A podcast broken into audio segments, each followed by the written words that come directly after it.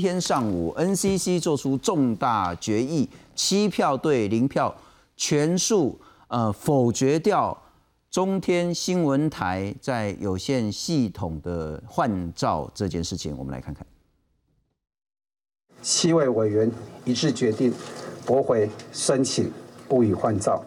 NCC 审查中天新闻换照案，七名委员最后决议不予换照。主委陈耀祥亲上火线说明理由，并回应媒体提问。违法记录非常的严重哈，一百零四年到一百零六年这个三年之间呢，基本上是没有什么违规记录。一百零七年以后呢，基本上来讲的话，它整个违规记录就逐渐哈累积。NCC 指出，中天新闻在六年执照期间，前三年表现良好，没有违规记录，但后来这两年半违规大增到二十五次，开罚一千一百五十三万元。而且中天新闻的民众申诉案件，在一百零五年和一百零八年数量都很高，占整体的申诉案件三成以上。除此之外，还有大股东蔡衍明直接介入直播的疑虑。他们的大股东。哦，蔡衍明先生呢，直接间接的介入中天新闻台直播的事实。那基本上来讲的话，我们认为他这个是一个权力关系的内部沟通、内内部的谈话。这个也是告诉所有财团要买媒体，在经营过程里面，你还是还是得去尊重这个新闻专业自主，要必须跟新闻呢保持一定适当的距离。至媒体提问是否是言论的刽子手，陈耀祥表示反对说法，认为都有依照行政程序法进行，程序经得起考验。面对未来可能出现的行政诉讼，也已经做好准备。抗议我们并不是言论自由的刽子手。中天一直在说台湾不能有只有一种声音，哈，这个是对于所有媒体从业人的一种侮辱。只有一种言论这种说法呢，基本上它是停留在党国时代。台湾在民主化。数位化以后，从来就不会只有一种声音。中天新闻台执照将会在十二月十一号到期，到时候除了行政诉讼之外，劳工的工作权也可能受影响。北市劳动局指出，目前还没有收到公司申请大量解雇劳工计划书，也提醒如果要资遣员工，必须要符合相关的规定。至于中天综合台，则是以付付款许可执照换发。就讨厌军冲复财吴家宝台北报道。介绍两位来宾，桃园市议员也是记者媒体出身的黄建平，建平大家平安，非常感谢。再来欢迎是律师黄定颖，主持大家好。不过我们来看看今天 NCC 为什么会做这么重大的决定。NCC 在今天的新闻稿讲得很清楚，中天新闻一台你违规实在太多次，民众申诉更多次，没有落实新闻专业。一零三年到十二月，现在至少违规二十五次，那都是违背事实查证为主。民众申诉呢，一百零八年暴增到九百六十二件，NCC 总共的申诉量占了百分之三十一，都是申诉你中天新闻台内控跟自律机制也都失灵了。那包括所谓的大量违规，伦理委员会呢没有办法有效讨论，教育训练跟新闻专业无关，无法连接申诉跟裁罚案。然后呢，新闻直播被不当的干预，等一下我们会谈到。像是蔡衍明透过赖直接指示说，啊你要骂谁，然后不能让谁来上节目等等的，还有说对什么事情你要说大力的批判等等的。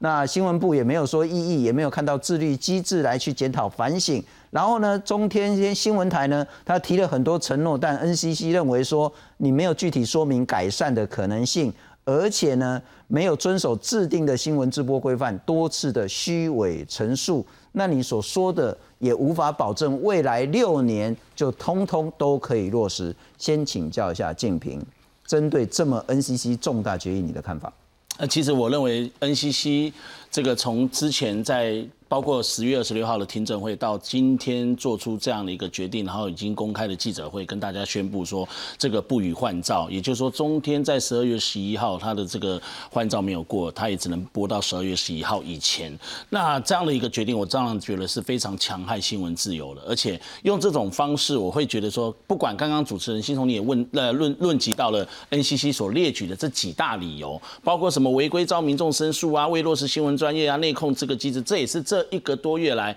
呃，这个纷纷扰扰这个时间啦，也是 NCC 不断的去指控很大的这个原因。但是其实看看七个委员里面一直有提到说，其中两个委员甚至三个委员，他们就是本身他的这个立场，连民进党的一些这个民意代表、前立委，他们都不是那么认同，说立场上恐怕会受到这个指，因为 NCC 有七个委员嘛。那当然，今天陈耀祥他其实也有讲说啊，他没有去罚新闻节目，没有罚政论节目，但是其实这里面他也是有罚到这个新闻的这个政论节目去，然后可是他在。解释的时候，记者在问他的时候，他又讲说：“哎呀，那个算是新闻报道节目。”我觉得这个就是背离事实。NCC 的七个委员里面，荣获有传播学者的代表，但是并没有具有真的媒体实务专业，包括电视台或者是真的资深的这样的一个电视广播的一个媒体工作者出来的。不不是，甚至非常了解说整个媒体的这个运作环境氛围。我自己也常常多次上这个中天新闻台。过去这个这一段几年来，我几乎都有参与，包括二零一四年他们在讲到这个上一次中天在马政府时期在讨论到他的这个换照的这个事情的时候，以及六年后，也就是今年这一次，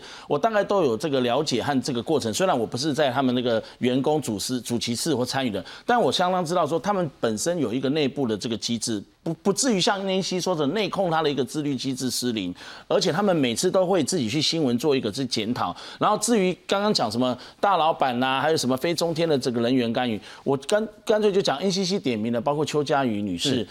过去他们也是在中天新闻台里面，还有中视他们自己里面的新闻主管、总监、副总监，他也是这样一路上来的。所以怎么会说他里面在那边什么介入新闻台？因为他本身他自己本身就是以前的里面的主管，里面的这个高层。然后后来经过这几年变动，一直 NCC 开始裁罚之后，他们为了配合 NCC，他们才赶他赶快把他这个。这个名字，他的职务给解职，所以前面讲说什么大老板介入，我要这样讲。之前我看到苹果日报有一篇这个专栏，是以前也是一个媒体人，这个后来在这个财经界任职，他也写到了这里面。不管是说什么，很多的这个媒体，现在看到很多媒体公司，呃，媒体电视台，几乎除了算我们公广集团之外，但很多的私人的这个电视台啊，大概都是有一些老板。这个出资主导，或多或少，他们都会有一些自己的想法或意见。如同蔡衍明先生，他之前在那个呃，这个你说微信通信群组上，或者是这个媒体上，话被以前的这个人截图，然后干嘛的？那我会觉得说，以前的这些老板和媒体的这个大亨，像今天 NCC 的主委陈耀祥所说到的，这个就是在告诫媒体大亨，你要远离新闻，你要怎样怎样的，就是说不要。我觉得这会形成一种寒蝉效应。OK，那季平，我可能一个一个请教你。第一个就是先谈财阀的部分。确实，这几年下来，中天新闻台被罚了上千万，他被罚的次数跟金额相较起第二名是远远超过。从二零一八年开始特别多，所以如果他被罚这么多，作为不予换照的重要论证之一，您认为这很不合理？呃，我非常觉得说。从你刚刚讲这十几件上千万元，几乎都是像今天 NCC 主委陈耀强他有提到，二零一四年到二零一七年中天表现的非常好，所以他认为说中天在不是不能做，事在人为而已，所以他们的内部人员也这个做的很好。在二零一八年，不要忘记二零一八年什么？二零一八年是台湾选举的这个六都，包括我那一次我在选举议员的时候连任的那一年要选举，所以那一年开始政治新闻进入热季。呃，我相信公司也一样，每一个电视台。到了选举那一年的时候，政治新闻就开始炒热。当然，二零一八年到二零一九年，好这两年特别这个拖政治新闻，所以中天新闻台也不例外。而在二零一八到二零一九那时候。的确，中天新闻在很多的这个政治新闻，包括转播、联播的这个外场，所以以至于它的这个处分几乎都在二零一八年、二零一九年向直线上升。我要讲的像 NCC 对于这个一般电视媒体它的这个节目新闻台的这个裁处的案例，前八年哦，NCC 成立之后，你看前八年来看，几乎有两个，一个是违反节目分级、违反额少法，还有违反这个性侵性侵案防治法这一大类。那另外一个是妨害公序，呃，还有一个妨害公序良俗这一大类。第二个呢是广告违法，比如说广告超秒、自录行销、新闻广告化，大概不外乎开罚的大概状况是这两类，从来没有因为政治新闻评论，还有政治节目评论，然后去被电视台这样子去开罚。我们上次也谈过，其实他那个开罚的倒不是所谓的政治立场，而是在于连连来宾都有被开罚，包括那个所谓的那个柚子倒水库这些事情。当时像以那个状况，以那个文那个那个是他，因为我们都知道节目政论节目在下午时段在新闻台里面，他一定会有连线外场。最重要的一个状况，比如说 SNG 连线新闻及时发生了，所以不只是中天新闻，其他电视台都一样，都会有连线的状况发生，然后有这样，然后当时他们也更正了，好还是被罚，罚了，而且跟政治的这个有关，所以我才会说没有一个政治新闻评论的节目，还有没有一个来宾，因为他的这个言论，我们常看到这个以上节目来宾那个评论不代表本台，为什么要这样呢？那结果来宾的评论，结果因为这样电视台被罚，所以我说这一件一件的铺梗，我看在眼里，这十几件下来都是 NCC 从一八年、一九年开始，因为政治新闻一些热记，我觉得今天你要处罚这个中天新闻台，是因为政治的这个关关系或立场，就讲清楚，否则这样的一个状况，其实很多人没办法接受。所以金明认为说，之前的十几件的开罚，其实都是有所谓的预设的立场。但我要请教你另外一件事情，这个其实我来看是说，当那个脉络要回到听证会，在十月那一场听证会里面，蔡衍明说：“不，我拢无干涉啊。”我哪去中天电视台哦？我是去拜拜，去两三届，一年才去两三届，啊，拢是去拜拜普渡啦啥这种东西。他在听证会这样子讲，可是之后呢，黄国昌在他的脸书讲说，根本不是这件事情。因此也有部分的这些像是卧槽啊，其他人就说，呃呃，蔡衍明在听证会上公然说谎。我们来看看，用的是说。这个赖的截图，那后来中天的这些高层也说这确实是事实，他们没有否认这个真实性。然后谈到说蔡衍明，请导播让我看一下 PC 了哈。蔡衍明呢在赖呢，其实这个叫做蔡明刚，其实就是蔡衍明了哈。然后呢就是说呢要好好记记者去问柯批啊，东吹西蔡衍明我到底是叫一公啥，爱追到底，要去问记者去问这件事情。再来呢，蔡衍明也说。哎，你的这个节目跟什么要去追苏贞昌？为什么要去那个不报警？当他被偷了一百八十万，再来去看蔡衍明也说，哎，今天《旺报》有推九二共识，两岸一家人共识哦。这个政论节目要好好说明，直接要求政论节目要做什么样的角度。然后呢，直接说李永平不准上节目。他说李永平不支持韩国瑜，所以暂时不要上节目。然后包括相关中天的高层都说收到，收到，收到。再来，我们来看看其他的部分。练台生挺郭台铭，蔡衍明下令要批练台生，因为你怎么可以挺郭台铭？然后呢，无国界记者组织呢谈到说，台湾是中国不实资讯，就是假新闻的操作目标。蔡衍明也很不高兴，所以说大家研议要全力来反击无国界记者组织。然后我们再来看看其他的，蔡衍明说要可大批 NCC。然后要怎么批也讲得很清楚。第一个不是在所谓的听证会公然说谎吗？第二个不是直接介入干预新闻操作吗？第一个，我的确在中间很少看到他来，几乎就是像他自己讲的。大拜拜的时候，他会一定几乎会出现，像中原普渡啦，像一些这个重要的活动啊，像有一次一两次是什么中秋节啊，这个犒赏员工，大家什么吃什么烤肉什么的，这类似这种台内中天中视他们这种重要的大的活动庆典，他会来。我几乎很少在，可能因为我去的时间也不长，我也不在那边办公或者在那边上班。但是只要去上节目的同时，我几乎很少看到蔡明，一年的确没看他几次。嗯哼，在中天的这个关键不是在于他有没有进那个 building，而是在于他有没有影响。你说那这个进 building，我相信就像这个他流出了这些所谓的通信的这个微信截图啊，哦，因为刚刚讲那个他那还不是赖，那个蔡明刚那个应该我的了解他是拍摄拍摄不是赖，应该是 WeChat WeChat 的微信的这个截图哦。我相信，包括中天他们自己公司集团在内，也没有去否认他这样的一个截图的真实性。就如同我说的，大老板的确他会有对这个电视台、对新闻媒体他经营的这个方向。以前我任职的一个媒体，大老平面媒体哦，大老板他跟他的这个经理人或者 CEO 也一样，常常会在第二天。这个开会的时候去讲我们媒体的一个方向，然后就开始批批这个这个执政党或批政府，然后怎么样，然后就开始说新闻走向怎么样。大老板一样也是跟所有编采主管一起开会，然后我们员工我们当记者的也经常会哦，明天轮到你哦，谁什么不一定说今天你写的新闻有什么会被叫去，但那倒不会，而是说明天主管谁在那边，然后我们去，然后会去旁听去见就是说大老板影响介入，表达个人的喜好爱恶，在几乎都会有这种类似的状况。我自己待过的媒体就有碰到这种情况，所以都会有那种直接，甚至跟所有的编采主管、所有的这个这个能够有决策的高层，这样一起开会，在一个大会议室里面，二三十个人就坐在那边，然后直接。其实我们有同期一起跑线。对啊，那你认为这是对的吗？呃，我不会觉得说是对或错，因为这个老板他有拥有这个媒体的经营权，他有这个媒体的这个主导，然后他有这个，当然他只要不夸张。至少我在跑新闻、采访新闻、写新闻的写作过程当中，我不会接到老板直接打给我，或是老板叫采访主任、总总总总这个总主笔、总编或者谁谁总经理跟我讲说，哎，这个不要写啊，那个不，我我我从来没碰过。但我认为你新闻自由只要不去干涉，你一个大方向你要怎么做，或一个你一个这个媒体的立场很正常。就像美国的新闻媒体，美国的现在的这个大选也一样啊。川普连这个那个那个这个福斯报他什么什么，然后就他打电话去那个那个骂他，那一周哪是他哪是拜登，所以都会有这种状况。所以我。觉得只要你不是太夸张，影响到整个包括台湾的这个舆论环境，或者是整个台湾的包括社会的这个大家观感或结构，一个媒体的老板，你看哪一个电视台哪一个老板不是去影响他的？这是静平对这件事的看法，我请教一下黄律师了哈。潘谁让你做这么久？还一个一个来谈，呃，这是不是在听证会公然说谎？呃，确实哈，刚刚那个主持人问到一个很关键的问题哈，啊，静平当然没有直接回答你说，你觉得这样子的下指令是对的吗？全世界民主国家哈，大概不会有资方。直接对新闻自播、编采、自主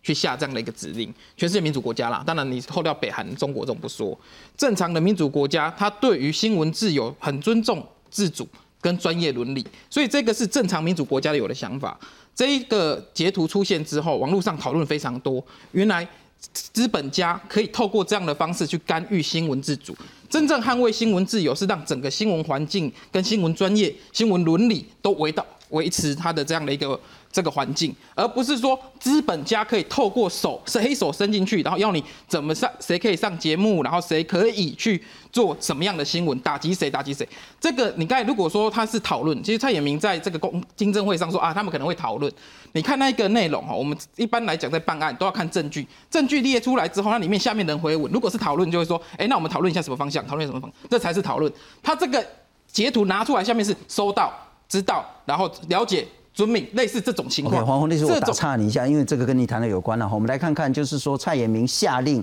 要大批 NCC 啊，怎么批？呃，不管是怎么那个角度了哈。然后呢，王峰啊，很重要的，他其实也是来宾之一嘛哈，就讲收到赖月谦，他也是里面的那个类似主笔啊什么的。是是，但他也是来宾嘛，他其实在中那是后期，因为他也是这个被节目受邀的。好，那就是王峰说收到。啊，赖月谦也说收到，然后呢，王峰在说明天节目就会大力批判，然后邱家瑜就说呢，今天的晚报跟新闻龙卷风都会朝这个方向执行，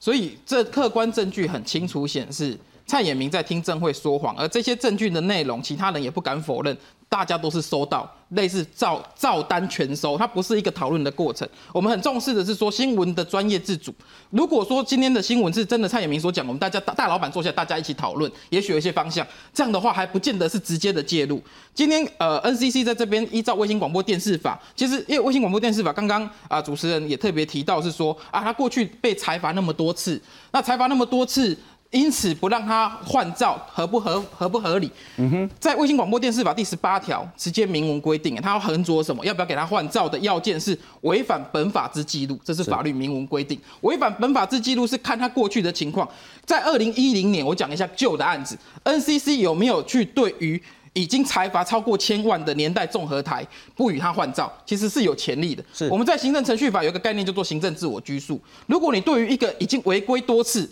违法本违反本法记录非常多的，你过去这个罚款千万的年代综合台你不给他过，我到这个时候遇到中天，因为政治压力很大，所以我只好让他过。这个罚那么多，我还让他过，这个地方显然就会不合不合理。如果说所有新闻台里面他罚款最高，他被检举的量高达 NCC 业务的三成。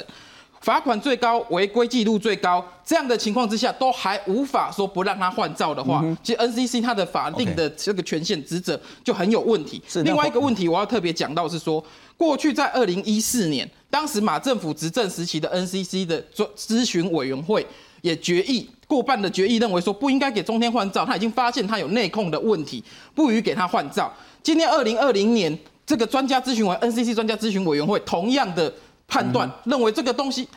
内部控制中天内部控制有问题，不论不论是马政府执政、蔡政府执政，这不是蓝绿问题，这是单纯的法律问题。对于中天新闻的内部控制问题，在二零一四年就已经发现，二零二零年同样维持这样的专业判断，因此当年二二零一四年他增加了四个付款，因为他发现内这个咨询委员会发现说你有内控问题嘛，增加了四个付款，包括伦理委员会要有外部的委员，包括要有独立的审查人，到今天为止独立审查人还没有。换句话说啊，独立审查人有了啦。哎，应该是外部咨询委员有，对伦理委员会外部咨询委员，独立审查人独立审查委委员是目前为止是没有专呃专职编审是有的，世世新的大学的校长啊，专呃独立审查人是是是是是是呃，。他至少在事件事项里面有付款有没有我知道。黄律师，因为其实这个论述上次我们有稍微谈到，但我请教你另外一个问题，除了刚刚建平讲说，哎，之前那个十几件的开罚，他其实你们觉得罚的不服气之外，还有另外一个论点，就是说我承认这个是事实，我承认有讨论啊，可能也有影响，那也承认之前被开罚，也承认内控有一些问题，但罪不致死，也就是比例原则，他也许就是再附一些什么但书附带条款，但判他死刑，对于挺中天的来讲会有问题。其实应该这样讲哦，四项付款他当年就没有满足四项付款。你刚才讲独立，我记得独立审查的是没有，那我再查一下是不是专业变成，他至少四项付款没有完全满足。行政处分的付款如果有违反，他其实是可以撤销他的当年的执照了，就回到二零一四年那个执照。你四次当时的承诺你都做不到了，他很很难再期待这次我再要求你哪些承诺，你以后做得到。所以你认为这没有比例原则的呃，问题？其实这在已经横横珠比例原则是说，他财罚最高，检举比例最高，然后他的罚款最高。如果依照行政自我拘束的要求，二零一零年年代综合台罚款千万的情况，今年这个中天的罚款也高达千万，这个情况你还不给他撤照，那对当年的年代综合台被罚痛最高的情况之下，是不是年代综合台很无辜？所以这是行政自我拘束。我过去是这样的标准，我今天也要应该的标准。二零一零年是罚款最高，累积，因为我再强调一遍，《卫星广播电视法》第十八条的规定，要不要给他换照，必须横着本违反本法之记录。是如果被违反本法记录最高，而且高罚款这么多的情况之下，过去二零一零年年代综合没给他过，现在还放手说啊这个违反比例原则，那代代表当打脸当年二零一零年的 NCC，、这个违反行政自我拘束，违反平等原则。今天这样的一个裁罚没有。我认为应该不是要裁罚，今天这样子不予换照，我认为是依法行政专业判断的结果。了解，不过我再请教你一个问题了哈，就是说，其实挺中天的人也不要说到今天就绝望，因为包括接下来还有行政诉讼，甚至还有国赔的官司可以打。我们来看看，那如果中天下一步要做什么呢？第一个，或许可以跟 NCC 提诉愿。不过 NCC 就是不给你换照，你跟他提诉愿，在逻辑上可能也行不通。那因此接下来呢，可以跟行政法院提起行政诉讼，说你这个裁决呢是无效、是无理的，也可以要求定暂时处分状态，就是说我继续播我的中天新闻台，那之后再来等诉讼结果等等的这些做法。那包括之前像东升 S 台，他也其实提起国培，那有一度国培那个东升 S 台是胜诉的败诉确定，那最后是败诉，但是我要讲一下这边的资讯有点错误哈，就是说。像 NCC 提诉愿或行政院提诉愿这一个写法是错的，因为依照目前卫星广播电视法六十六条之一的明文规定，它是直接就行政诉讼，也就像台北高等行政法院提起，没有再经过诉愿程序，如果这个可能是旧法的 NCC。不给你换照啊对也没办法诉愿了，还没办法直接就告了。直接到行政法院去，那就不用就不用再经过诉愿，这是法律明文规定的。那这个新闻报道看他是采访的那个呃可能是其他律师他用的旧法的概念，新法已经明文规定六十六条之一是直接进到行政诉讼。相信中天一定会走行政诉讼，所以你认为 NCC 绝对站得住脚吗？呃，在这边至少有两件事情，第一个是说中天他可能会主张说这个对他的工员工的工作权有很大的影响啊，所以他要停申请这个停止执行这个处分，先不要让它生效，继续让我经营到十十二月十一号之后继续经营中天，他可能会这样子主张。但是过去在九十四年这个龙翔电影台有同样的情况，他当时换照是不通过的。龙翔电影台在九十四年台北高等行政法院停字八十八号。这个裁定是说什么？他说啊，你要先准许我，你要停止执行，让我继续经营这个电影台，不然我员工会会没有生计。法院的裁定是驳回龙翔电影台，主要的原因是说换照哈是本来就不是不可预料的风险，你不是拿到一次执照你一辈子都有，你执照本来就是六年就要换，所以换句话说，法院的认定在当年的这一个龙翔电影台裁定已经很清楚告诉你，换照这不是难以预料，没办法预料说你会没有通过的，所以换照是不是这种风险所以？你不应该把经营的风险转嫁到劳工身啊、上。没有错，所以员工只要有其他生计的公司有替代的方案，就不会有这个难以回复的因为你损害包括，你可以因此是裁定驳回在。网络上或是中式的这一种所谓的工作上的转换集团的。经济规模其实是足以照顾员工。如果以龙翔来比较哦，当年法院是评评估龙翔电影台，龙翔电影台法院都说啊，你这个公公司你有其他替代方案，就不会有这样的这问题啊件事。在政治上会有很大的冲击吗？当然冲击很大，因为这个民间社会的观感都不好。我也要讲说，刚刚你们讲说，如果说中天的这个员工他就安置在中视，这不可能的，不能这样子。不管是劳动局啊，或者是对这个 NCC 啊，也不可能说这样子把原来员工安置在。